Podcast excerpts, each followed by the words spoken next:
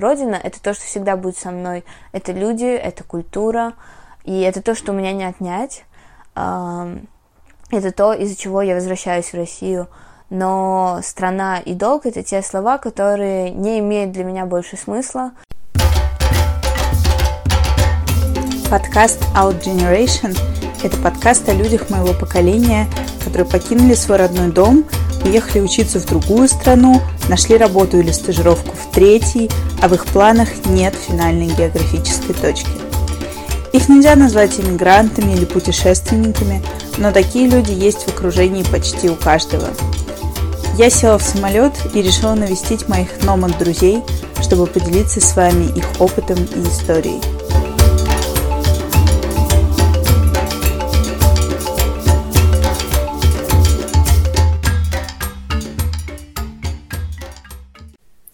Всем привет! А, во-первых, для начала хочу сказать, что живой подкаст, запись живого подкаста с Лили Кетер в Питере про Латинскую Америку, про ее путешествие в девяти странах Латинской Америки в течение полугода. Эта встреча состоится. А, Питер, Мапуче, 8 часов вечера, воскресенье. Приходите. Подробности в предыдущем анонсе. Сегодня разговор с Аней Демченко, моей э, очень близкой подруги, во-первых, а во-вторых, э, девушки с уникальным опытом, которая выбрала свой образовательный путь сама и сама смогла себе его обеспечить, и он у нее выдался очень разнообразным. Это и несколько лет жизни в Армении, и Америка, и Англия. В общем, слушайте, наслаждайтесь и приходите в воскресенье на live – всех жду. Пока-пока. Вообще, для начала я хотела э, поговорить с тобой о том, э, как вообще у тебя возник позыв уехать, потому что э, все, ну, вот такой именно твой опыт первый э, долгой, ну, отчуждения от родного места, он произошел как раз после того, как ты закончила школу, 11 классов, это была Армения, э, очень такой достаточно нетривиальный выбор. А, но вообще, перед тем, как ты расскажешь о том, почему именно Армения, поделись, как вообще ты пришла к желанию покинуть все-таки родной город. А, мне кажется, что, да, вот с чем он у тебя, именно у тебя был связан? Ну, насколько я помню, тогда мне было лет 16, и это был 11 класс, и я постоянно... 11-16 лет? Ну да, по-моему, 11 класс, 16-17 лет, да, старшая школа, в общем. И я в 11 классе постоянно думала о том, э, что я буду делать. Ну, ты знаешь, когда готовишься к ЕГЭ, к, ко всем этим экзаменам, э, задаешься вопросом, а что дальше? И когда тебя еще учителя спрашивают, куда ты будешь поступать, и постоянно все родственники, друзья все там делятся идеями какими-то. Я абсолютно не знала, куда я хочу поступать и что я хочу изучать. Но точно знала, что если я выберу какую-то специальность, которая мне будет не очень близка, а, и буду на ней учиться в том же самом городе, и буду жить а, с родителями, ну, то есть как бы в тех условиях, в которых я уже привыкла жить, то я, скорее всего, об этом пожалею, что, ну, мне совсем не хотелось этого, и мне хотелось чего-то нового, какого-то движения. Сначала я вообще думала о том, что я не хочу никуда поступать. А, я хотела уехать в то время по программе ОПР а, во Францию или куда-нибудь в Европу и просто э, попробовать пожить в каком-то новом месте. А, тогда еще у меня случился поворотный момент, наверное, был, когда я съездила в Италию а, со своей сестрой и подругой. И это был первый такой, э, первое путешествие, где со мной, с нами не было родителей или никаких взрослых, mm-hmm. наставников, у нас не было никакой программы, мы просто поехали в Рим, и там у нас была абсолютная свобода, и для меня, как человека, который, ну, никогда такого не... Э, несмотря на то, что меня как бы никогда ни в чем не ограничивали родители, у меня не было такой возможности поехать за границу э, самой и вот как бы все это попробовать. Э, да, то есть абсолютная свобода, и меня это тогда потрясло. я подумала то, что вот как бы было здорово учиться где-то за границей, ну или жить. Э, вот эта идея просто, что ты как бы абсолютно, что ты можешь начать вообще с чистого листа, что ты можешь э, не зависеть ни от кого, ни перед кем не отчитываться, то есть абсолютно все э, свобода в твоих руках, но и вся, вся ответственность э, тоже в твоих руках. Меня эта идея очень вдохновила, и я, вернувшись из этого путешествия, я подумала, что обязательно, обязательно надо э, что-то э, сделать, чтобы это осуществилось. И на самом деле получилось все так. То есть у меня были идеи свои о том, что я не знала, куда я хочу поступить в университет. Плюс потом э, это произошло путешествие, после которого у меня появились идеи о том, что, может быть, за границей было бы интересно что-то узнать и попробовать. А, и когда я вернулась, это получилось волей случая на самом деле, потому что а, мне пришло письмо на почту от рассылки ну, то есть, по сути, как реклама, э, рассылка разных программ образования и разных конкурсов. И, ну, я обычно читаю иногда, но не всегда как бы читала эти письма, которые приходят, потому что их приходило очень много, но именно после этой поездки мне пришло письмо с а, заголовком то, что вот 10 русских студентов могут получить стипендию на образование за рубежом. И сначала там не было никаких как бы деталей, никаких, никакой информации, но меня привлек этот заголовок, и я поняла, что, ну, внутри какой-то у меня был отклик, что да, вот надо за этим а, как-то попробовать, и потом я начала больше узнавать про программу, а, на которую поступила дальше в UWC. И вот так как-то все сложилось, наверное, волей случая, но при этом э, с какими-то мыслями, наверное, мне хотелось как-то что-то поменять э, и посмотреть мир, потому что я поняла, когда съездила за границу, э, то, что это вообще, ну, столько такой другой мир, абсолютно другой. Я еще помню, что я вернулась тогда с Италии в Петербург, и э, мне все время постоянно хотелось улыбаться, и я шла по улицам и улыбалась, а никто не улыбался в ответ, и все люди казались такими, ну, абсолютно другими по настроению. От тех, которых я видела в Италии. Я подумала, ничего себе, какая разница, то есть вроде бы как бы я жила в этом городе столько лет, но никогда не замечала то, что вот есть такая огромная разница. И, ну, как-то так все и сложилось.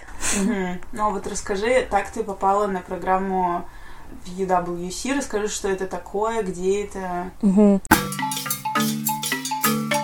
Uh, UWC — это аббревиатура от um, United World Colleges, и это колледжи, которые это международная школа, которая была основана после Второй мировой войны, э, чтобы собрать детей из разных стран и как бы предотвратить войну. И вместо того, чтобы делать конфликты, основанные на каких-то э, разных особенностях разных культур, культур, привнести их все вместе, ну, при, привести всех людей вместе из этих разных культур и научить их с раннего возраста, то есть вот с подросткового, с подросткового возраста э, уметь как бы э, интересоваться другими культурами и с ними быть в контакте, а не разъединять э, разные нации на основе их каких-то различий. И, но я об этом совершенно не знала, когда я поступила в UWC, об их миссии.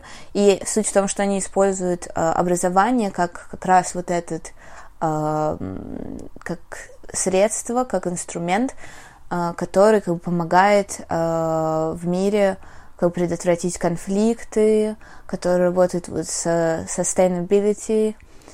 Да, и как бы вот мне понравилась эта идея, то, что через образование э, как бы ты, по сути, можешь менять мир. Это очень такое большое, на самом деле, эм, большая задача. И, как бы, конечно, когда ты подростком идешь в эту школу, э, я не знаю, насколько много я вообще могу об этом рассказывать, вот, но когда ты идешь подростком в эту школу, у тебя очень много, наверное, ну, по крайней мере, у меня было очень много разных идей и каких-то, наверное, желаний поменять как-то мир, изменить его к лучшему. И вышла я из этой школы, наверное, уже другим человеком. Она очень сильно на меня э, повлияла. И я очень благодарна, на самом деле, этому опыту, что у меня было два года обучения э, в международной школе, то есть с детьми из там около 50 разных стран.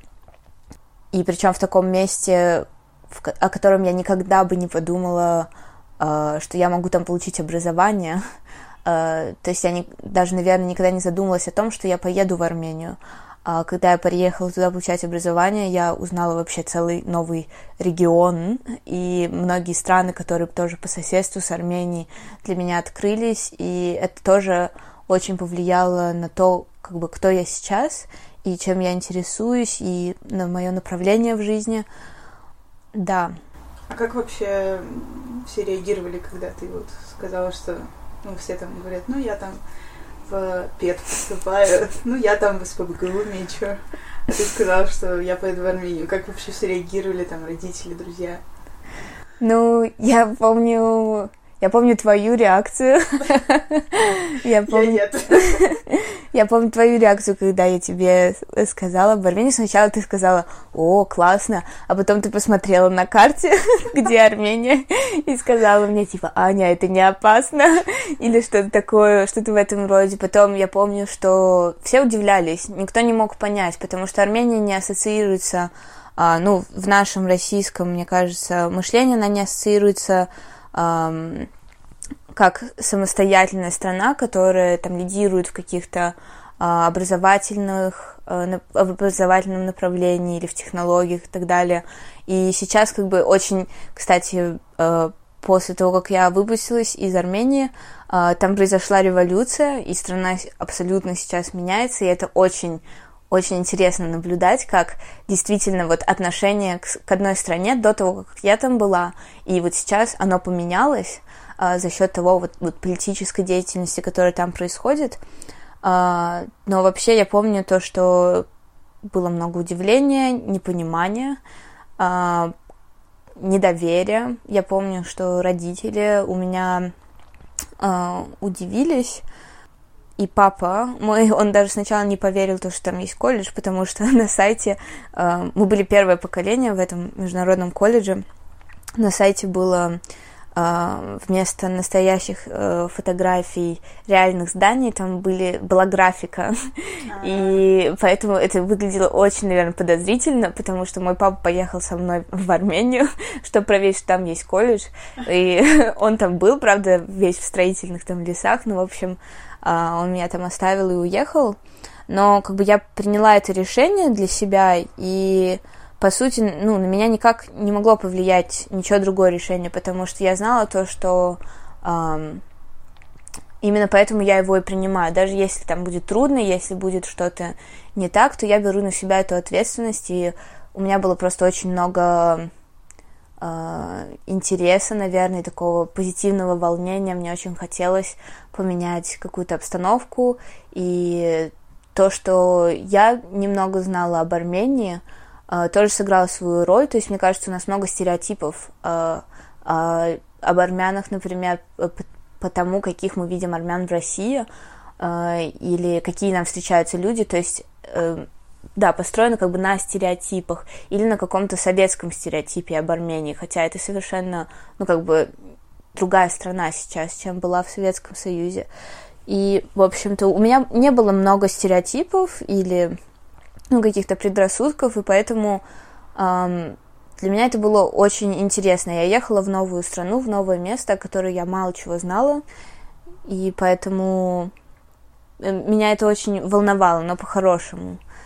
Вот. А мнение окружающих у всех была, конечно, такая странная реакция, но я не, не особо всем рассказывала, только близким друзьям и вот знакомым, э, родственникам. Наверное, реакция людей для меня была не настолько важна, насколько вот внутренний, мой, внутреннее мое желание уехать и попробовать что-то новое. Да, и мне кажется, круто как раз, э, что именно вот ты затронула эту тему о том, что именно когда человек уезжает, только тогда он может э, как-то разрушить стереотипы, которые навязаны в его среде или вообще в принципе, mm-hmm. которые существуют как-то как устоявшиеся. У нас есть возможность увидеть это изнутри, ну, как, как это есть в действительности. Mm-hmm. А еще, мне кажется, можно рассказать о том, для тех, кто вдруг будет слушать и заинтересуется этой программой, о том, как туда можно попасть. Mm-hmm. А, то есть, опять же, как, как там обстоят дела с, со стипендией, там, сколько это стоит. Mm-hmm.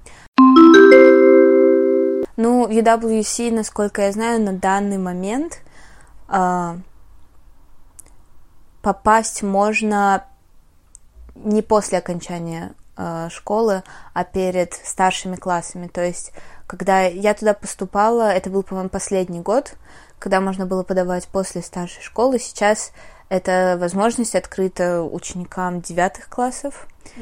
Mm. И нужно просто зайти на их веб-сайт и посмотреть э, дедлайны заявок. Обычно дедлайны, э, когда я подавала, дедлайн был перед концом учебного года. Но всегда лучше, наверное, с начала девятого класса, прежде чем, когда ты уже э, знаешь, если ты хочешь что-то попробовать, то зайти на веб-сайт и посмотреть дедлайн заявки. Э, в общем-то, процесс там несложный, там несколько от, отборочных этапов. А, несколько эссе, которые просматриваются комитетом от UWC, то есть в каждой стране, в которой есть во, во многих странах, нет, не только в странах, где есть колледжи, а просто во многих странах есть комитеты национальные, и они как бы просматривают заявки детей и отбирают уже на разных, на разных этапах разных кандидатов. И третий этап, последний этап, он проходит в Москве, и там уже встречаешься, там уже как бы ученик встречается с некоторыми преподавателями, с представителями национального комитета, с другими участниками WC, и там происходит как бы интервью в, ре, в реальном режиме. Насчет стипендий, стипендии есть всегда, а, зависит что меняется, это размер стипендии. А, обычно размер стипендии зависит от финансовых возможностей семьи ученика. И для этого предоставляются документы о финансовом состоянии семьи, и там уже комитет решает, а, какую стипендию они могут дать. Или они дают несколько вариантов. Например, у меня было два варианта. Поехать в Германию – Uh, и там бы у меня была 70% стипендия, либо поехать в Армению, где было 100% стипендия. И это тоже, кстати, повлияло на мой выбор, потому что я знала, что моя семья не может uh, вложиться в мое образование, поэтому я выбрала Армению, тот вариант, где мне не нужно было думать о деньгах.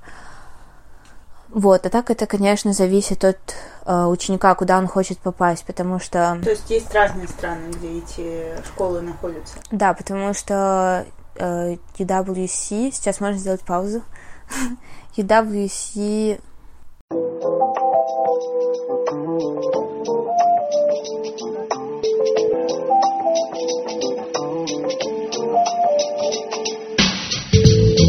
Это ничего, то, что мы делаем паузу? Ничего. Ты же можешь обрезать, да? Фу, слава богу. Да, потому что у UWC есть 17 школ на четырех разных континентах. То есть э, в России пока еще нет UWC колледжа. Но зато есть э, других 17 школ, куда можно попасть. И... Обучение на английском? А, обучение происходит на английском языке, потому что во время UWC ты изучаешь, ты получаешь э, диплом международного бакалавриата, IB-диплома, который открывает двери, по сути, студентам в университеты международные, в международные университеты, в основном э, в Америку, э, в Европе тоже признается IB-диплома где-то.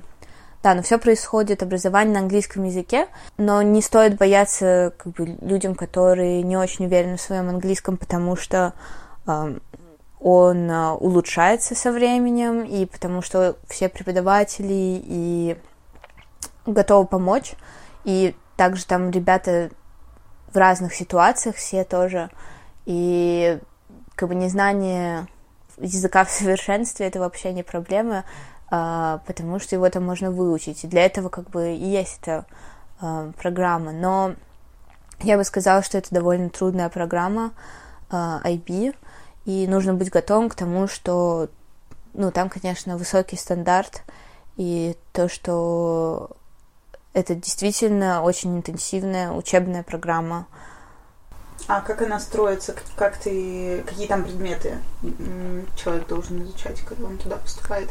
А, предметов всего шесть, и ты можешь выбрать а, один предмет из разных областей, то есть ты обязательно изучаешь математику, ты можешь выбрать э, уровень, на котором ты хочешь ее изучать, потом, ну, то есть там прикладная математика, математика среднего уровня или там высшая математика. И абсолютно неважно, какой уровень ты вы, выберешь, то есть главное, чтобы ты как бы ходил на занятия, и, э, то есть если ты сдашь на высокую оценку свой э, предмет, это самое главное, то есть неважно, какой уровень ты выбираешь. Потом иностранный язык, тоже есть несколько выборов, и это зависит от каждого колледжа.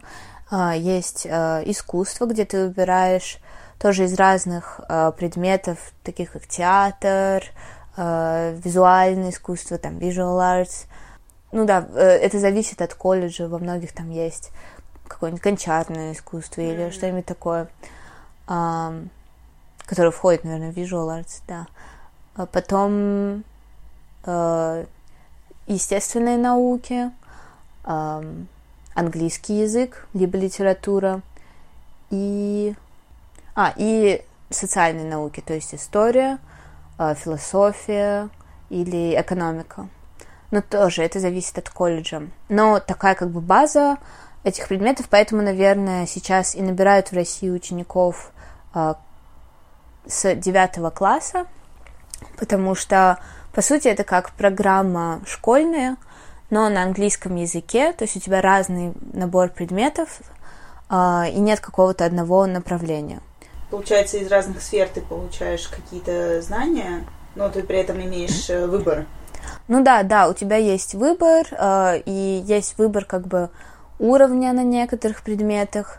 Да, то есть, по сути, такое холистическое образование на самом деле, то есть и система у них э, продумана э, так, чтобы ты мож, мог бы э, соединить все эти предметы как-то. И там есть еще обязательный предмет а, например, TOK, Theory of Knowledge, где ты задаешь такими там, фило... это э, как область философии, из которой ты задаешься о том, как мы э, знаем то, что мы знаем, э, откуда мы знаем то, что мы знаем. В общем, такие философские mm-hmm. темы, которые, по сути, помогают тебе посмотреть на каждый предмет вот с, вот с этой философской, э, философского ракурса.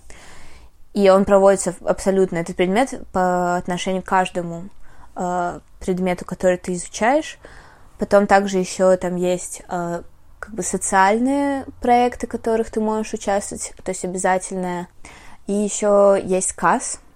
Это э, как бы такие программы, которые основаны на социальном, э, социальном, как бы социальной деятельности. То есть КАС это а, проекты, которые студент делает, которые основаны на работу с комьюнити, например, местный, или на какой-то...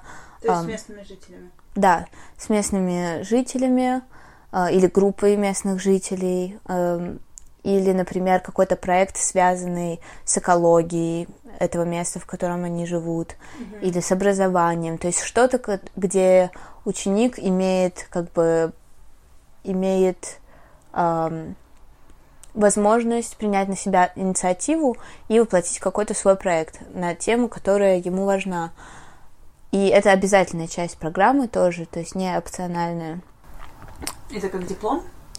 И это все входит, э, все эти части, то есть все классы, TOK и КАС, они входят, э, да, в диплом, да, вот так. Mm-hmm. А вот расскажи э, поподробнее немножко, как, какое преимущество тебе дал э, этот диплом AB для поступления в... Ну, то есть он расширил твой, твои возможности в плане выбора университета. А, расскажи, какие преимущества ты получила, вот если бы по сравнению с обычным, я не знаю, школьным дипломом. Угу. Ну, первое преимущество в том, что это международный диплом. Если ты выпускаешься из рус... российской школы, во-первых, чтобы поступить во многие страны, тебе нужно будет его переводить на международные стандарты, и это, мне кажется, довольно тяжело, и некоторые предметы не совпадают, те, которые мы изучаем в школах, с теми, которые нужны в университетах. В общем, это довольно тяжело, тяжелый процесс перевода из российской системы на международную. IB-диплом — это как бы стандарт международный, поэтому многие колледжи и университеты в Европе, в Америке признают его. То есть у них есть какие-то стандарты, то есть, например, они э, ищут студентов с определенными оценками по IB, э, с определенными баллами, которые они набирают, и с этим дипломом можно подавать в различные как бы, университеты за рубежом. И они дают еще, как бы как мне помог IB диплом, а, он дает возможность а, получить стипендию, очень хорошую стипендию в Штатах. А, и многие студенты, которые прошли UWC и получили IB диплом с хорошими оценками, они получают довольно приличные стипендии в американских колледжах и университетах. А, в общем-то, это мне помогло.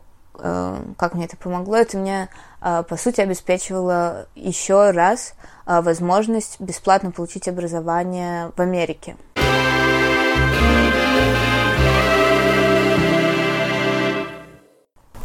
Это очень круто.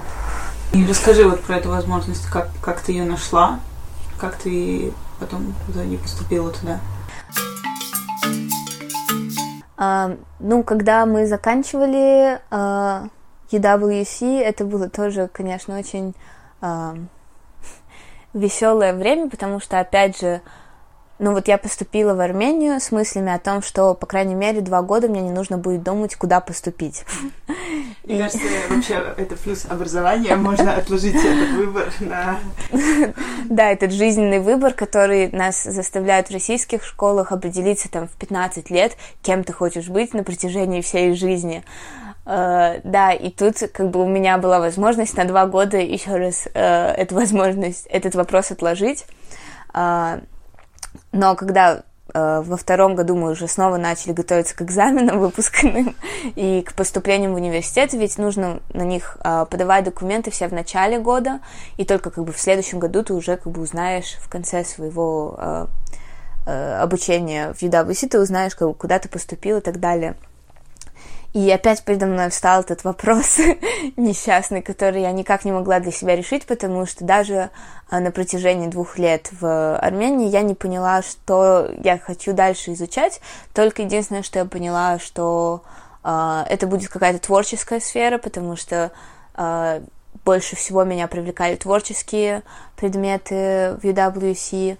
Э, и я подумала поступить э, либо посмотреть университеты, где бы были какие-то интересные направления или интересное место, а, либо взять gap year, это, по сути, такой год академического отпуска, когда после а, получения образования ты на год едешь путешествовать или волонтерить на какие-нибудь стажировки, и потом уже как бы решаешь, куда ты хочешь поступить. И что мне нравилось, то, что в Армении нас никогда, ну, никто не заставлял э, принимать решения насчет университетов. Нам говорили о том, что вообще-то gap year может быть отличной возможностью для вас э, получить какой-то жизненный опыт и уже дальше решить, куда вы хотите поступить. И я думала, что я так и сделаю, пока не, э, пока один из моих друзей не попал в Беннингтон колледж в Вермонте, и он мне показал их веб-сайт. Uh, мне очень понравился, мне очень понравилась их uh, миссия, их, uh, ну точнее даже не миссия, а как то, что они ценят в образовании. Это тоже был Liberal Arts College, то есть не, um, не классический университет. Это маленький колледж, э, где очень много разных искусств изучается, и о том, как все предметы тоже связаны между собой. То есть тоже, по сути, такое продолжение UWC, только в более э, свободной форме и в другой, абсолютно другой стране. Я тоже тогда, ну, на тот момент не была никогда в Штатах, и для меня это э, тоже был опять, ну, такой не, непознанный мир, э, абсолютно незнакомый континент, где у меня тоже не было никаких представлений о том, как все это в реальности. То есть, конечно, мы э, не только в России, но и во всем мире мы испытываем вот это влияние американской культуры э, очень во, во многих областях. Mm-hmm. Э, но я знала то, что даже пообщавшись с американцами в Армении, я знала то, что все-таки наверное, сама страна, то есть когда ты испытываешь ее, э, испытываешь какие-то, знакомишься с людьми э, или едешь в эту страну, ты испытываешь, э, ты составляешь свое представление о ней, и это совершенно другой опыт от того, как бы что ты знаешь о стране через медиа и так далее. Про программу тоже а, можешь рассказать про liberal arts. Вообще, мне кажется, ну, она у нас есть в России, но не все, мне кажется, в курсе, что это такое. Потому что все-таки в Америке, в, не знаю, про Европу это больше развито. Вот расскажи, как вообще эта система устроена mm-hmm. у вас. Um, да, в общем, я нашла этот колледж через своего друга, и мне понравилось uh, очень то, что у них было на сайте. Uh, я подала документы, после, причем дедлайна, что я хочу заметить, это очень важный момент, что всегда, если вы хотите куда-то попасть, если у вас есть какая-то возможность, даже если уже прошел дедлайн, все равно стоит подать, если вы этого очень хотите, потому что часто так происходит в жизни, что бывают разные исключения, бывают случаи, бывает шанс что-то выиграть, даже когда ты думаешь, что уже поздно и возможность ушла. Mm-hmm. Так случилось в моем, э, сам, так случилось со мной, потому что я подала после дедлайна и меня приняли, wow. и тоже я получила стипендию, и это было, ну, очень, я очень этого ждала, и очень было интересно посмотреть, как все это сработает или не сработает, а, что тоже как бы могло происходить. Я допускала, что а, такая, такая вероятность есть. про liberal arts тогда я мало чего знала, а, ну и как я могу сказать сейчас на основе своего опыта в колледже в Америке, в Беннингтон колледже, то, что это такая система, где, во-первых, ты не должен сначала с самого первого года определяться, что именно ты хочешь изучать. То есть у тебя есть а, время, в данном случае год, когда ты можешь попробовать взять разные предметы. Снова меня это привлекла возможность отложить этот выбор, а, потому что я поняла, что я все равно еще хочу искать, я хочу попробовать разные вещи. И как раз этот колледж мне предоставлял такую возможность взять разные предметы, абсолютно дикие комбинации. Ты можешь взять там химию, танец, э, не знаю, физику и французский язык. То есть меня это очень привлекло, потому что я сама по натуре, мне кажется, интересуюсь э, очень разными вещами, э, и мне бы хотелось тоже как бы, ну, не останавливаться, изучать э, что-то новое для меня, что я никогда не пробовала. И потом э, одна из э, главных черт э, liberal arts это то, что в конце обучения, то, что многие предметы связаны, то есть есть вот эта интердисциплинарность, это когда ты изучаешь один предмет, и можешь изучать еще параллельно несколько, а еще они могут как бы вместе э, миксоваться, и тогда получается как бы, что ты изучаешь э, один какой-нибудь стандартный предмет через э, перспективу другого абсолютно э, академического, академической специальности.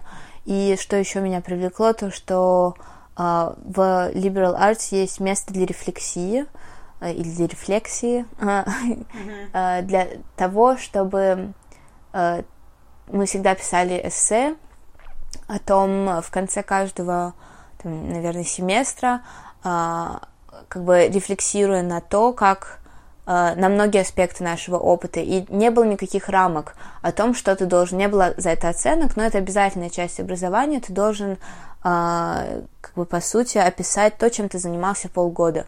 И ты можешь абсолютно написать на разные вещи. Ты можешь как бы по сути для себя вот как бы объяснить, что происходило с тобой в социальном плане, да, то есть как ты находил э, контакт с людьми, как ты адап- пытался адаптироваться к среде, какие предметы у тебя получались, с какими предметами у тебя не получалось. То есть это очень такая э, э, программа, в которой ты постоянно как бы а, ты что-то изучаешь, потом отходишь на какую-то дистанцию и смотришь, как бы что происходило. Ты рефлексируешь, потом снова возвращаешься в это, изучаешь и отходишь. И мне это очень, а, наверное, понравилось, а, когда я уже поступила в Америку. И еще одна черта, которая мне очень нравится в liberal arts, это то, что у тебя есть, ну, по крайней мере, в моем колледже у тебя есть план, у тебя нет специальности, но у тебя есть план. То есть ты, по сути, составляешь э, вопрос, э, академический вопрос, на который ты будешь писать вот свою финальную диссертацию, финальную работу, или это может быть практическая работа плюс текст. То есть ты выбираешь этот вопрос сам. Нет никаких э, экзаменов стандар- стандартизированных, где есть вот выбор ответов э, или вот как мы с тобой говорили об этом, то, что от тебя ожидается а, услышать то, что тебе сказали учителя, и ты должен вот всю эту программу ответить в конце обучения. Это значит, что ты там получил зачет да, и да. все, можешь двигаться дальше, что ты отличный студент и получил вот этот стандарт. Um, мне нравится то, что там есть um, возможность для uh, экспериментирования и постановки вопроса, который тебя именно волнует и выбора специальности, то есть э, очень сложно вообще объяснить э, в этом как бы и плюс колледжа, и минус его, потому что, с одной стороны, это плюс, потому что у тебя есть свобода, и ты очень много свободы, и ты можешь э, совмещать свои интересы и создать свой индивидуальный вопрос, на который ты будешь писать дипломную окончательную работу. А минус в этом в том, что много свободы тоже минус иногда, mm-hmm. и может э, человека заставить э, как-то потеряться в своих э, интересах, и ну, некоторым людям, наверное, нужно какие-то ограничения. Э, хотя, ну, мне кажется, что работа с, профессорами, с профессорами, она помогает как бы установить какие-то ограничения, даже если у тебя очень большой выбор интересов. Но вторая э, сложность этого диплома, мне кажется, в том, что его сложно объяснить при устройстве на работу. Да, знаешь, мне кажется, до сих пор, когда я кому-то рассказываю, ой, Аня учится в Америке, а что она там изучает? Я говорю, ну, liberal arts. А что, а кем она потом будет-то?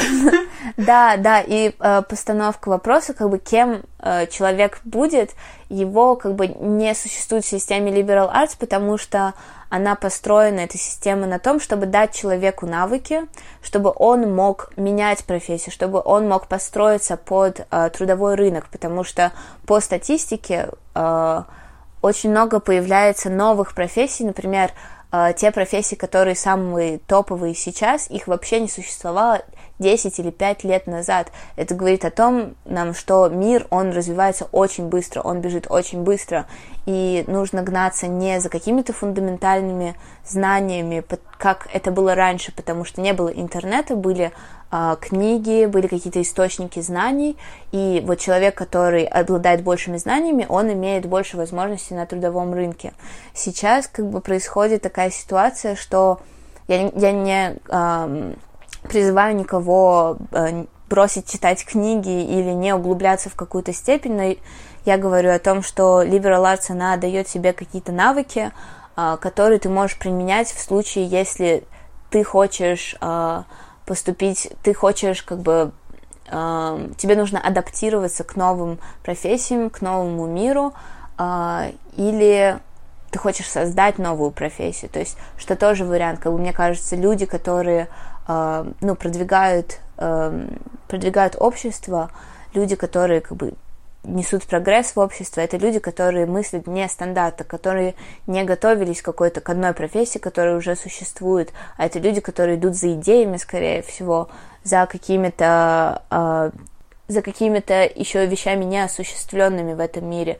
То есть liberal arts, мне кажется, она работает вот в этой сфере э, того, как дать человеку какой-то набор навыков скорее, чем набор вот книжных знаний. Mm-hmm. И, конечно, они работают над тем, как это подать, когда ты выпустишься, а, как это подать людям, которые ищут да, людей на работу, но я думаю, что многие выпускники liberal arts, они часто не работают на других людей, они, эм, ну, конечно, многие, наверное, Потому что в liberal arts можно также изучать э, и естественные науки, и технологии, и математику.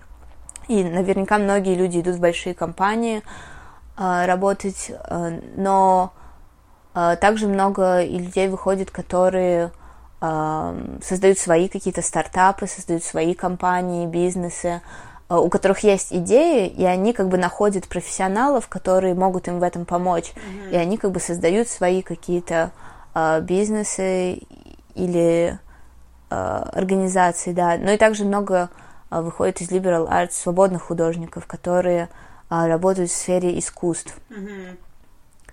Что как бы, ну, меня тоже привлекает в этой системе.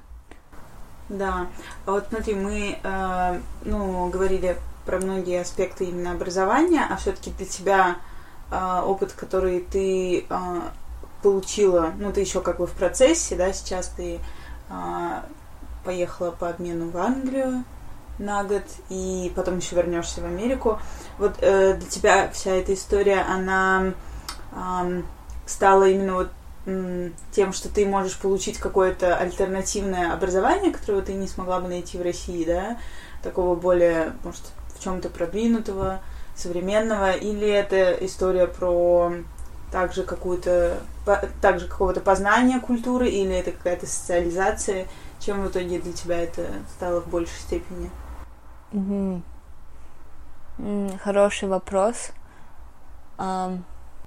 Наверное, все-таки сложно ответить, сложно выбрать один вариант, потому что я думаю, что сама система дала мне возможность изучать разные вещи, которые мне интересны, и свобода в изучении вещей для меня очень важный, э, очень важный аспект эм, при, при моем э, при выборе образования. И, ну, так сложилось, э, что я попала в место, где мне очень подходит этот стиль образования. Но, с другой стороны, конечно, для меня это был очень новый опыт в плане культуры, в плане общение с людьми в плане каких-то новых связей, взросления тоже и возможностей, потому что для меня, наверное, это была очень большая финансовая возможность э, изучать то, что мне нравится, э, и при этом возможность свободного обучения – и не надо было думать о каких-то социальных условиях, социальных вещах. То есть у нас на кампусе каждый студент может найти работу, а, и по сути ты не нуждаешься в деньгах, ты постоянно не должен думать о деньгах. И это, мне кажется, очень а, ну, если ты работаешь, если ты как бы можешь найти какие-то uh, тоже способы Э, подработки и так далее. То есть ты, по сути, но это как бы не эм, лимитирует тебя, не, эм, не мешает тебе учиться, мне кажется. Для меня это было очень важно. А также это дало мне возможность вот поехать за границу сейчас снова эм, на год целое обучение в другую страну, в которой я никогда не была, и снова попробовать себя, снова э, попытаться адаптироваться к среде, узнать какую-то новую культуру, познакомиться с новыми людьми. И для меня это тоже важный аспект, то, что во время образования в Америке я могу взять год и уехать э, в другую страну и попробовать что-то новое.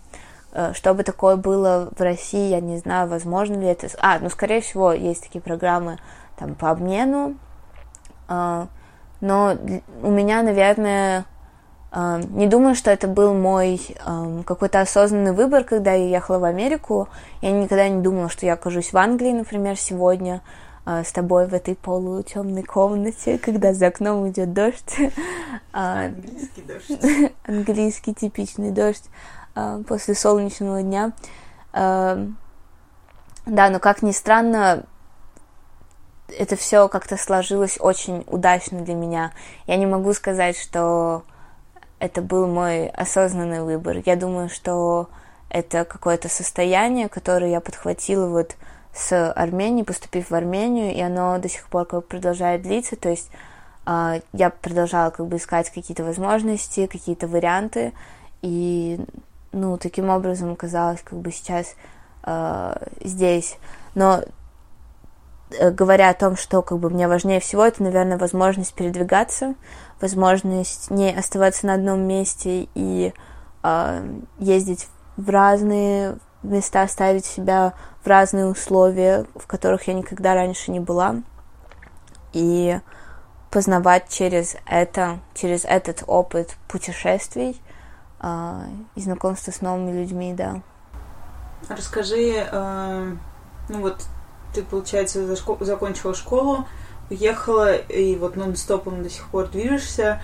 А, это как ты вообще это ощущаешь? Это просто дается вот так часто менять культурную среду? Мне кажется, просто это а, настолько разные постоянно у тебя культурные пласты.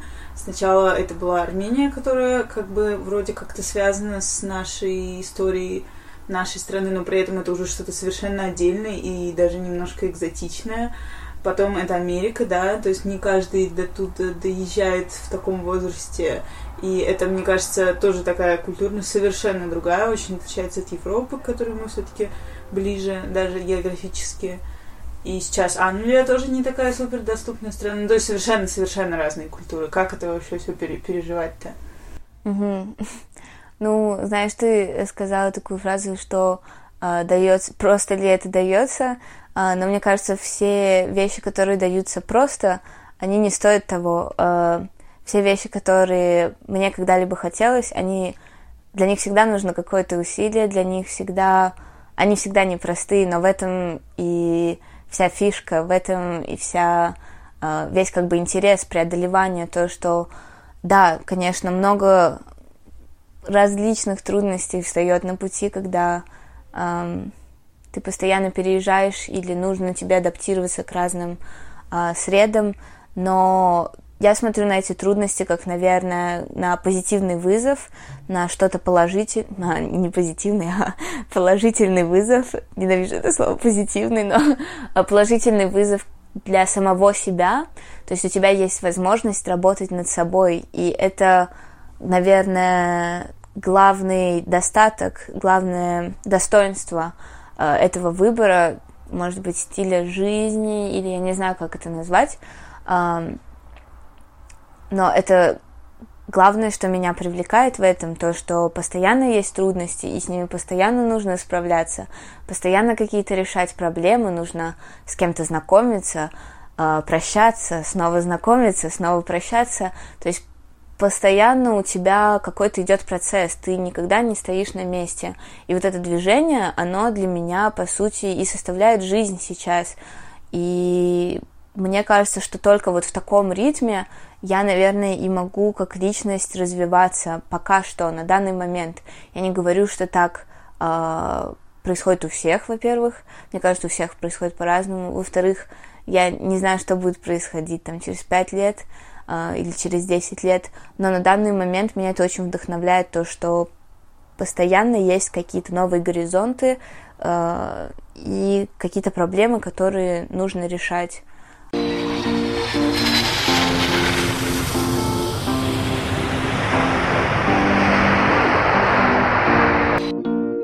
А что для тебя тяжелее всего было? За все эти пять лет? Ну вот, да. Где был самый тяжелый период и как ты считаешь, почему он был наиболее таким challengeable? Угу.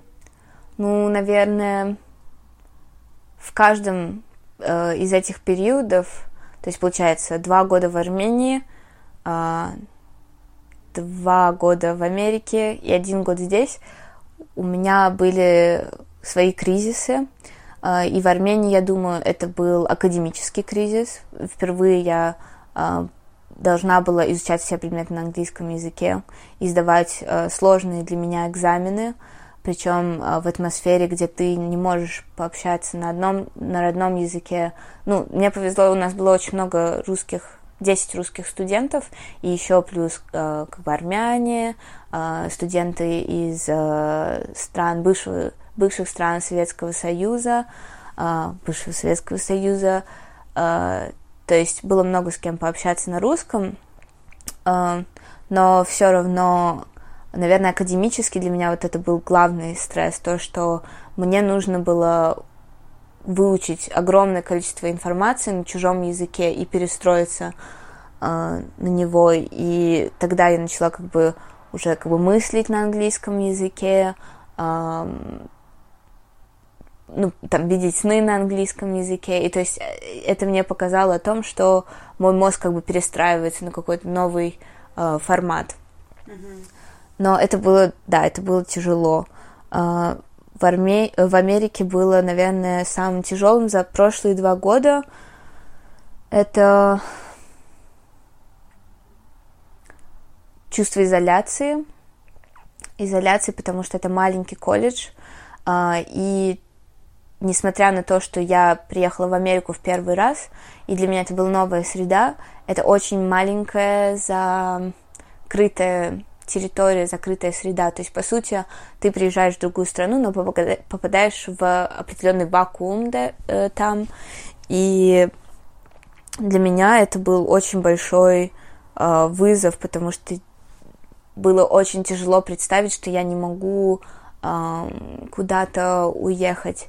То есть, во-первых, э, инфраструктура была очень... Э, не очень она была, мне кажется, не очень она в Америке сейчас э, как бы для людей построена, потому что э, очень дорогие автобусы, очень дорогие э, поезда, э, и не, в, не везде ходят автобусы, и очень у них редкие расписания бывают. И для меня это было, конечно, шок, то, что мне нужно было оставаться в одном месте с 800 людьми, которых ты видишь каждый день, и, ну, несмотря на то, что как бы, я очень уважаю этих людей, мне очень нравится, у меня много друзей, там все равно это довольно тяжело каждый день проходить через один и тот же ритуал и видеть один, одних и тех же э, людей. А в Англии, наверное, стресс был более... Так как я здесь всего лишь на один год, э, и здесь другая совершенно система образования, к которой привыкла я, у меня в первые полгода был стресс, связанный с коммуникацией, с нахождением связей с людьми, эм, социализации. А как так вообще получилось, что именно здесь на этом этапе возникла сложность, учитывая то, что у тебя же уже, ну, как бы ты уже не первый раз оказываешься в такой новой среде, э, именно университетской, студенческой. Угу. Почему именно здесь эта сложность вдруг всплыла? Обычно же считается, типа, накапливаешь там какой-то опыт, навыки.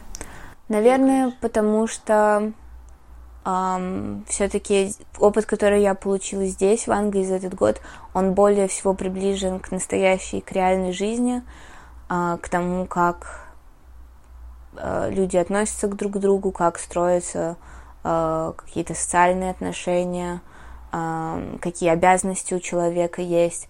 То есть если до этого и в Армении, и в Америке я жила в очень маленьких комьюнитис, то здесь в университете абсолютно другое как бы отношение к учебе, абсолютно другие отношения между студентами. И здесь э, для меня было тяжелым пережить это то, что я не могла найти свою комьюнити, свое общество, где меня бы ценили, где я бы ценила людей, где происходила бы двухсторонняя связь.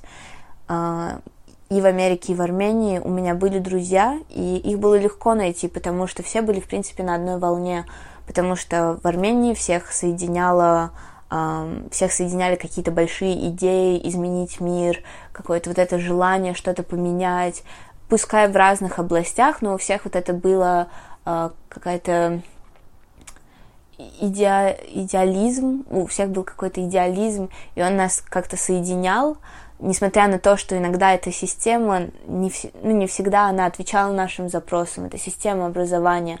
Люди, которые туда приходили учиться, а, мы находили всегда что-то общее.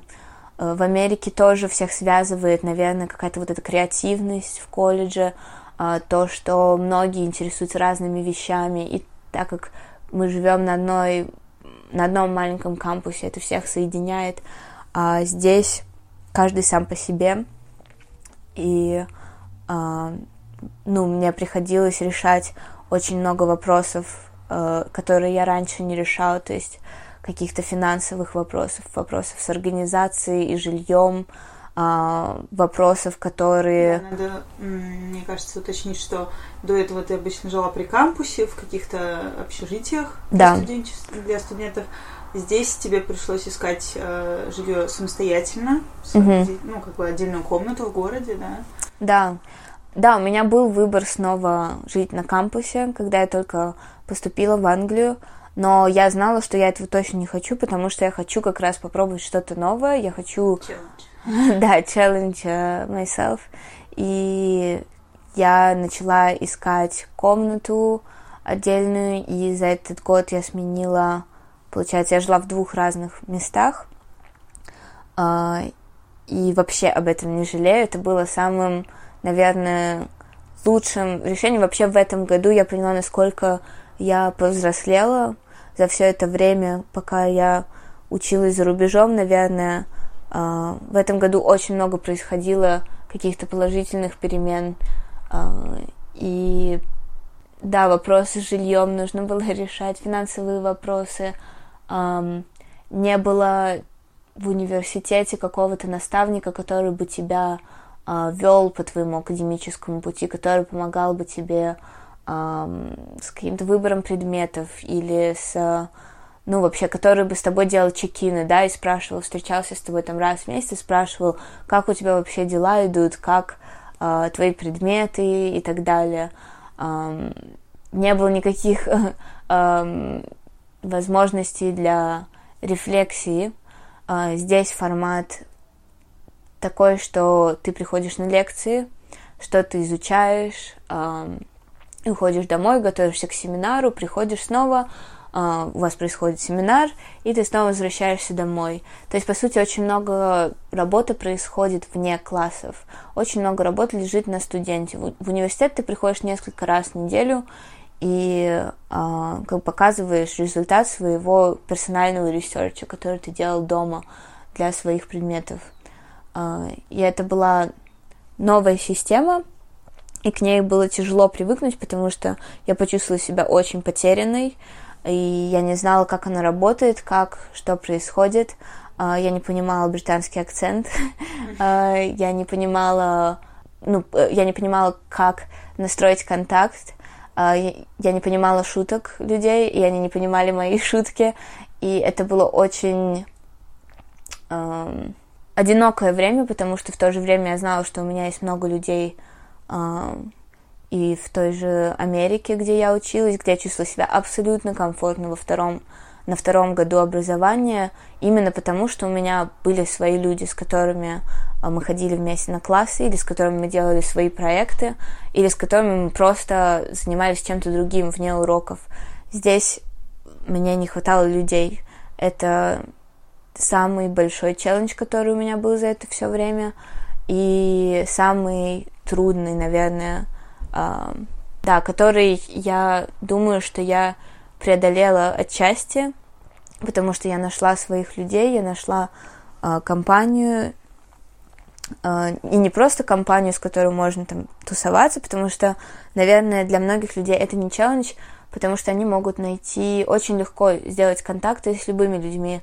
А, для меня очень важно найти людей, с которыми я могу а, общаться на каком-то более глубок, глубинном уровне для себя, для себя и с которыми я могу общаться о каких-то более э, важных вещах, а не просто о посредственных или проводить там время, ходить в клубы и так далее. Этого мне абсолютно не хотелось, и, наверное, из-за этого мне было как бы тяжело найти таких людей, с которыми э, можно было бы заниматься тем, э, ну, чем мне интересно заниматься, говорить вот на такие э, темы.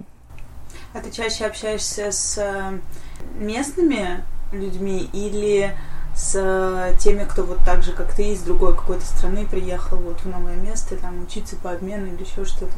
С кем тебе легче наладить контакт?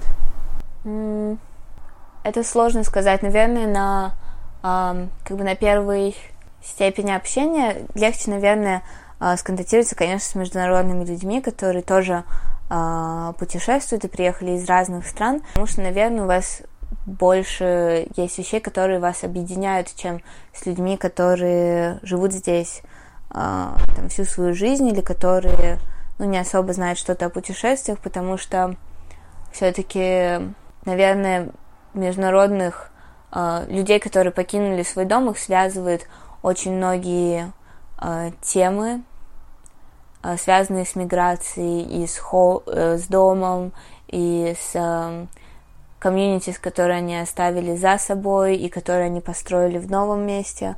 И, конечно, на эти темы э, легче найти, из-за этих тем легче найти контакт с международными людьми, э, с такими интернациональными.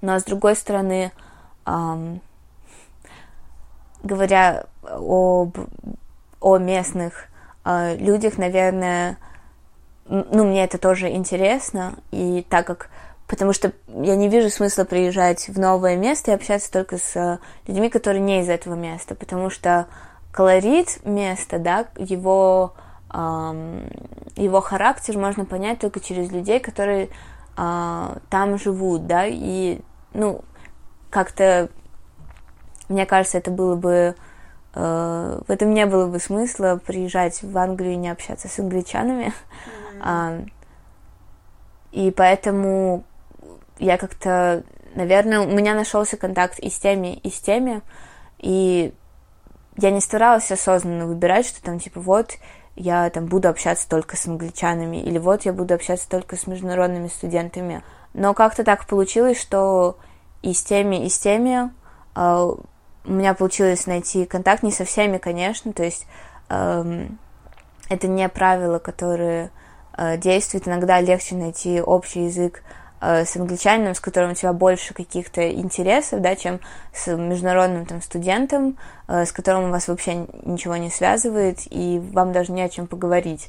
Хотя вы тоже там, может, у вас, может быть, вообще из одной страны, может быть, вы из близких там стран.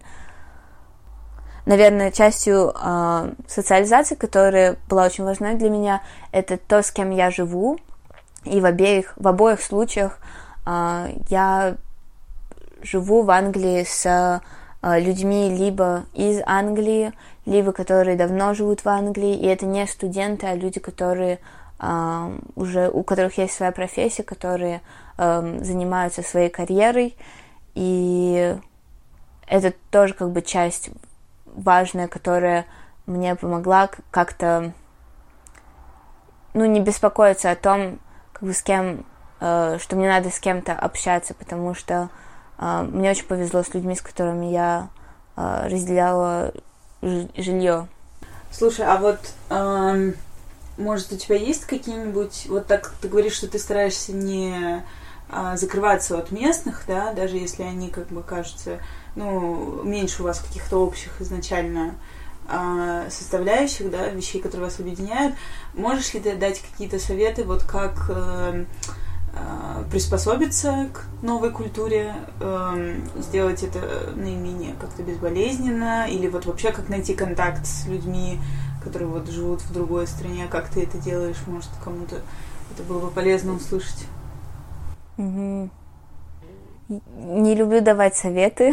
Ну, это можно расценивать не как советы, а, например, вот твои собственные фишки, вот как ты mm. для себя это делаешь. Все-таки у каждого человека есть что-то такое выработанное, что он делает. Пусть mm-hmm. это будет не совет, а вот чисто ты от себя расскажи, как ты это делаешь. Во-первых, я себе говорю, это будет болезненно, это не получится беспроблемно. А, всегда тебе будут люди попадаться, которые не будут тебе отвечать взаимностью, не будут на той же волне, что и ты. Но что важно, это все равно пытаться, все равно знакомиться с людьми, которые вокруг тебя за счет маленьких вещей, которые я понимаю, что нужно давать себе время. Это невозможно сделать с самого начала, как только ты приезжаешь на новое место. Я бы сказала, наверное, себе, что все происходит постепенно, шаг за шагом, и это нормально, то, что сначала мало людей, которых Э, мало знакомых. Этот круг, он постоянно расширяется. Ты знакомишься с одним человеком, ты знакомишься с его друзьями и так далее. Это все происходит постепенно. Главное, наверное, быть открытым к общению. И ну, для меня важно не закрываться, когда со мной кто-то хочет поговорить. Я никогда не упускаю эту возможность, никогда не э, отказываю человеку в общении, потому что это двусторонний процесс, и всегда можно получить от общения э, что-то полезное для себя, то есть узнать о ком-то что-то, эм, там, не знаю, пошутить, или, в общем, в любом случае я никогда не говорю «нет», никогда не стараюсь э, избегать контакта с людьми, это в первую очередь. Во-вторых, я стараюсь его инициировать, э, и в этом случае помогает очень такая очень, возможно, заезженная тема, но которая раньше меня вообще, меня раздражало это слово, small talk, эта фраза, но на самом деле она реально помогает, потому что э, я изменила свое отношение к ней. Раньше я думала, что small talk, small talk это когда люди без причины начинают просто ну, как бы спрашивать друг друга, там, типа, как дела, как дела, и все, и расходятся. Сейчас э, я смотрю на small talk как на средство, которое помогает тебе найти контакт с людьми. Это просто инструмент. Это просто когда ты пытаешься сделать какую-то шутку там с продавцом э, в овощном магазине. Э, это когда ты пытаешься там кому-то сделать, когда ты кому-то говоришь комплимент, да, незнакомому человеку, и у вас налаживается уже как контакт, и вы можете обсуждать какие-то другие вещи уже, или не обсуждать. Это тоже нормально. Э, это, наверное, ну, для меня я поняла, что talk — это искусство. Это искусство, в котором и это навык, в который, который можно развивать. И себя нужно, я себя заставляю иногда это делать, но я никогда не получаю, да, иногда я не получаю никакого результата. То есть человек, он не реагирует на тебя никак. То есть ты пытаешься как-то его развеселить или спросить что-то, и он просто тебе вежливо отвечает, и у вас как бы, ну, не получается какого-то разговора, и вы просто как бы, ну, расходитесь но часто происходит так, что у меня получается очень э, э, какой-то очень интересный разговор, очень интересное знакомство с человеком, и это всегда меня э, радует и заставляет меня думать о том, что это действительно очень полезный инструмент. То есть в плане социализации единственное, как бы, чему, наверное, зачем следую я, это за тем, что нужно стараться, нужно э, преодолевать себя и а, не, ну, не а, отказываться от возможности, когда тебе кто-то предлагает их со стороны. А, наверное, то, что я еще хотела спросить, а, важный такой аспект, как после всего того, что ты здесь осваиваешь и проникаешь, как потом ощущаешь себя, возвращаясь, пусть на какое-то короткое время домой, в Россию, а, меняется ли взгляд на свою культуру и хочется ли в ней существовать дальше? Угу. Я бы сказала так, что культура, которая существует в России, во-первых, культура это очень э, обширное понятие. И у людей из разных городов, даже в одной страны, у них разная культура. У людей, которые жили в Советском Союзе, у них другая культура, чем у людей нового поколения. А, для меня не существует понятия какой-то зафиксированной культуры, которая существует в России. Для меня есть мой культурный бэкграунд. Это те, тот опыт, который я получила из детства. Это литература, музыка, люди, а, какие-то ритуалы, да, которые были в моем детстве. Эта культура, она всегда остается со мной. Эта культура часть моей э, личности, и я никогда от нее ну, не откажусь и никогда не, э, не смотрю на нее как на что-то на что-то чуждое мне. Это то, что это чисто мой личный опыт, который связан с э, с Россией, и он как бы остается при мне э, неизменным, наверное, с тех лет, когда я там жила и проводила время. Во-вторых, я бы хотела разделить э, эти, этот опыт, когда я возвращаюсь в Россию, на три категории. То, что для меня э, Россия, да, делится, наверное, на три категории. Первая категория — это культура, это то, что э, я получила, да, из своего опыта, когда э, училась в школе, когда росла в России. Э, это то, что я изучаю сейчас, когда нахожусь за рубежом, изучая о каких-то о том, что происходит в России, да, какие-то движения, какие-то новые вещи происходят, там в искусстве или в политике, там в экономике. Это тоже как бы мое представление о культуре России или история России и то, что я изучаю как бы здесь, уже по сути, будучи не в России, но о ней, это одна вещь, с которой я чувствую очень большое, очень сильную связь. И эта связь, она как бы всегда э, остается, и она не прерывается. Э, вторая, э, вторая часть вот этого опыта — России для меня это люди, это люди, с которыми э, я общалась, какие-то старые контакты, да, которые не прерываются. Не прерываются. которые, э, да, с которыми, люди, с которыми я либо э, продолжаю видеться, и это не важно, мы встречаемся в России или за рубежом, мы все равно находим какой-то способ найти общение, потому что не потому что мы русские, а потому что нас объединяет что-то больше, потому что мы личности, и мы интересуемся друг другом, и мы находим эту возможность встретиться. А, и есть, конечно, много людей таких, которые остались в России и с которыми есть возможность встретиться только там. И я ценю этот, это время в России тоже, потому что у меня есть возможность увидеть их, пообщаться с ними. И третья часть, а, наверное, для меня вот этого большого слова России — это государство. И вот с этой частью у меня нет связи вообще. Я не понимаю, я не могу как бы связать себя с этим э, словом, с этим понятием, потому что я не согласна со многим, что происходит в России, я не согласна э, со многими вещами, которые транслируются как нормы и стандарты через правительство и через э, образование э, в России. Для меня, конечно, после образования за рубежом многие вещи, многие нормы поменялись, и когда я приезжаю в Россию и слышу, как люди говорят, э, высказывают свои взгляды, с которыми я не согласна, я понимаю, что я бы не могла вписаться обратно в это общество. А можешь привести примеры? Какие?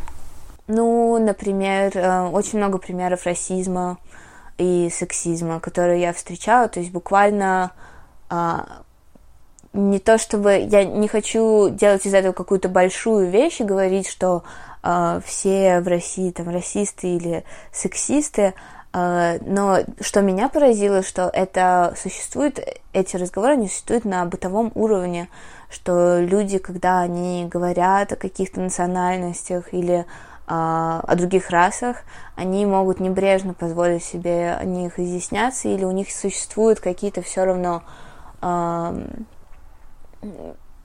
существует какая-то агрессия или ненависть к людям, которые отличаются от них. И это то, что я не могу принять э, и никогда не буду принимать. Это не то, что э, я агрессивно отношусь к таким людям или э, пытаюсь доказать им свою точку зрения, но я с ними категорически не согласна.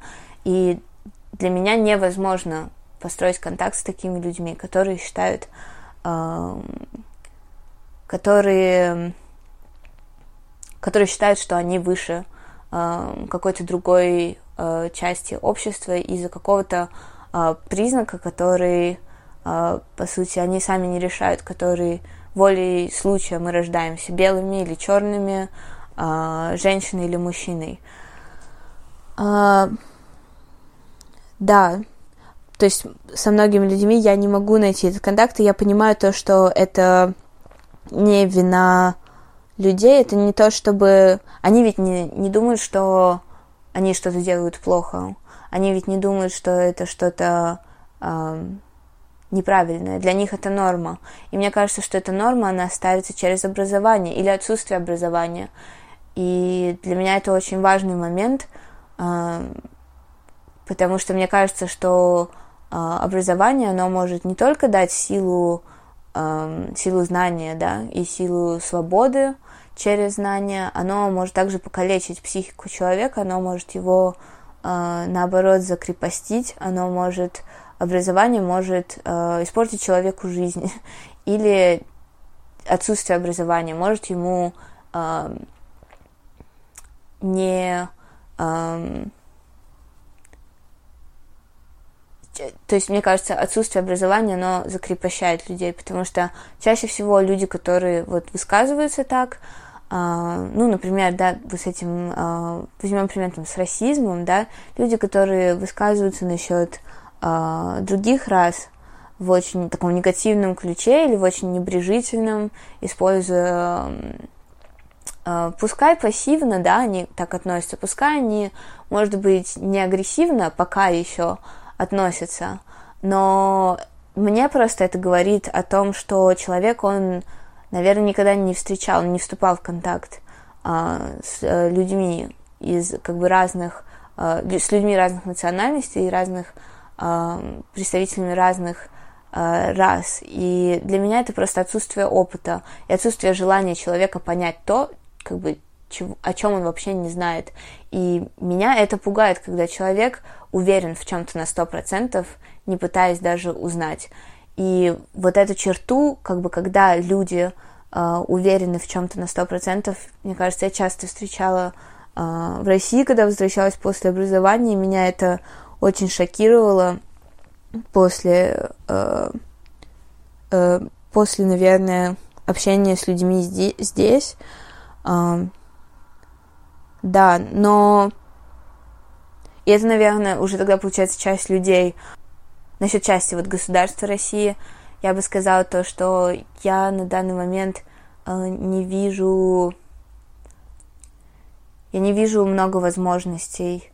Э, я знаю, что в России очень, очень много талантливых людей и очень много э, способных людей, но я не вижу чтобы на каком-то государственном уровне, да, на глобальном уровне, глобальном масштабном уровне э, это поощрялось, поощрялась свобода мысли, поощрялась э, креативность и какая-то инициативность. Чаще всего я вижу то, как люди подавляются. И если раньше я думала, что на какой-то стадии знаешь, мне так было интересно, я недавно об этом думала, то, что когда я уехала в Армению, у меня в определенный момент началась очень сильная ностальгия. Я прям очень сильно скучала по дому, даже не по дому, а по какому-то понятию, да, дома, которое у меня было в голове, там, по культуре и так далее. Я сказала себе, что, да, неважно, где я буду путешествовать, я точно вернусь в Россию и там э, останусь. Для меня это было вот как данное. А, потом на втором этапе а, в Америке я уже не так была сильно в этом уверена после того, как я вернулась в Россию на какое-то время, ну, там на лето, а, потом уехала в Америку, потом снова вернулась, потом снова уехала. Я уже поняла то, что а, если другая страна дает тебе столько а, возможностей, не только в финансовом плане, да, но и в каком-то образовательном плане, ты получаешь столько поддержки со, со, с очень многих направлений, да, от очень многих людей в том, чтобы развивать свой талант, развивать свои возможности, э, как-то искать карьеру и продолжать ее, и жить при этом тоже как бы иметь возможность жить в нормальных условиях. Э, я поняла то, что возможно, как бы э, я начала себе задавать вопрос, а почему я хочу вернуться в России, почему я хочу остаться там жить. И на данном периоде, на данном моменте э, в моей жизни я понимаю то, что, э, наверное, часть меня э, раньше думала то, что у меня есть какая-то, э, как это называется, не обязанность, а долг, долг. Mm-hmm. То, что часть как бы моей жизни, это долг вот перед моей страной, чтобы, так как она меня там взрастила, образовала, то у меня есть долг вернуть ей как бы э, то же самое, да, вернуть ей добром какое-то, э, сделать какое-то усилие, попытаться что-то изменить к лучшему, попытаться, э, да, не знаю, э, реализовать себя в, э, в мо- на, на родине. А сейчас я понимаю то, что понятие Родина и а, понятие государства и долг — это очень разные вещи. Родина — это то, что всегда будет со мной. Это люди, это культура, и это то, что у меня не отнять. А, это то, из-за чего я возвращаюсь в Россию. Но страна и долг — это те слова, которые не имеют для меня больше смысла, потому что я не вижу я не вижу никакого потенциала, э, я не вижу никакой связи между государством и людьми. Я не вижу то, что государство отвечает на запросы э, общества и то, что общество влияет как-то на государство. И я понимаю, что это, конечно, возможно, изменится в России в какое-то время, и ну, невозможно, чтобы одни и те же люди сидели на одних и тех же местах постоянно. Но на данный момент я не вижу возможности реализовать себя там, потому что это большая борьба была бы для меня, ежедневная э, борьба, но в чем ее смысл, я пока не понимаю. И если есть э, страны, которые э, готовы предоставить тебе возможности за э, то, что как бы ты делаешь, да, за твою деятельность, если у тебя есть где-то... Для меня главное это реализовать какие-то свои идеи и возможности. А, и я пытаюсь найти, где это можно сделать, чем привязывать себя к какой-то одной стране и уже как бы а, действовать по схеме, да, которая предоставлена в этой стране. А как ты думаешь, что помогло бы нашей стране как-то измениться хотя бы даже на каких-то первых этапах, что это может стать этим посылом к какому-то изменению. Это люди, ну, сами какие-то активисты должны идти или что? Это, да, сознательность. Это, мне кажется, вся, все изменения, они проис... начинаются с самого себя, да, с какого-то твоего осознанного э, подхода к своей жизни, то, как ты обращаешься с другими людьми, то, как ты э, обращаешься с вещами в своей жизни, то, как ты то, что ты делаешь, да, и какую ответственность ты берешь на себя за свои поступки. Все начинается, мне кажется, с индивидуума, с личности. И если каждый человек э, в нашей стране, если вы каждого ребенка в школе к нему относились как к личности, мне кажется, что это бы поменяло очень многое в любой стране, да, не только в России. Э, мне кажется, что все начинается с образования э, и с того, как относятся к ребенку и что ему, какие возможности ему дают. Если постоянно действовать через систему э, наказание, то, конечно, вырастет импотентное общество, которое не будет брать на себя инициативу, потому что оно будет бояться наказания постоянно, потому что оно не будет видеть никакого награждения за какие-то усилия, за критику, за изменения. То есть я думаю, что все меняется с общества, конечно, и с каких-то маленьких э, вещей, с одного человека, с одного преподавателя, который может э, повлиять там хотя бы на одного ученика в классе. О, боже мой, получилось как-то по-библейски, что если хоть один грешник. А, забавно. Но правда, если я верю в то, что образование это сила, потому что ведь люди, они формируются очень, ну, как бы большая часть их формируется на вот этом детском периоде или подростковом тоже, что очень важно. Если давать человеку возможность э, как-то пробовать себя в чем-то и э, брать на себя инициативу и ответственность, то это же ведь сделает, ну, как бы человека способным, э, как бы более приспособленным к жизни. Понимаешь, я думаю, что это то, что могло бы поменять, да, общество, но с друг... Э, или, ну, там, страну, э, какие-то аспекты государства могло бы поменять, да, если там растет одно поколение таких людей, то за ним следует следующее поколение, и поколения сменяются, и как бы все постепенно происходит со временем. Но суть в том, что я не знаю, то, что ли это нужно России, то, что ли это нужно России, э, русским людям. Я не знаю, хотят ли они этой перемены. А, я не уверена то, что многие люди хотят жить таким образом. И если раньше я верила в то, что я, например, хочу вернуться и произвести какую-то, ну, стать частью вот этих перемен, э, нести какое-то новое течение мысли, да, пробовать какие-то новые способы э, образования или общения с людьми, то сейчас э, я не уверена, нужно ли это людям и нужно ли навязывать какой-то этот другой образ жизни, другое мышление людям, которые выбрали так жить. Люди, которые взрослые э, и самостоятельные, и у них есть право выбора. И сейчас я просто уважаю это право выбора, и я считаю, что каждый должен жить в соответствии со своей совестью, да, со своими э, идеями, и я не хочу навязывать э, никому свои идеи и свой образ жизни.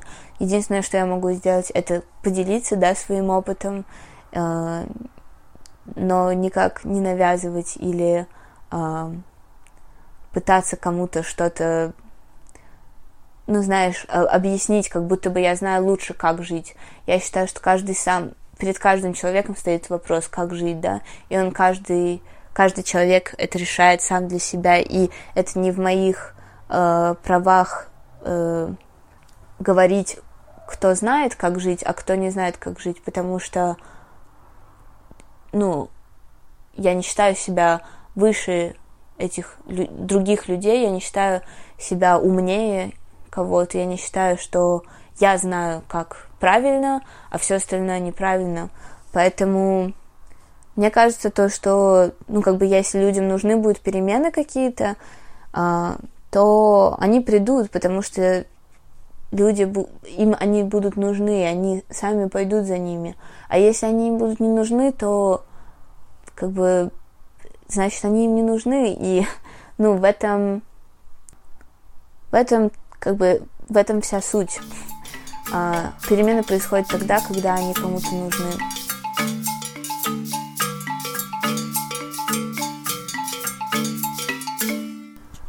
Почему-то у меня есть ощущение, что наш с тобой разговор был самым длинным из всех, что я записывала. Слушай, это неудивительно все-таки, сколько...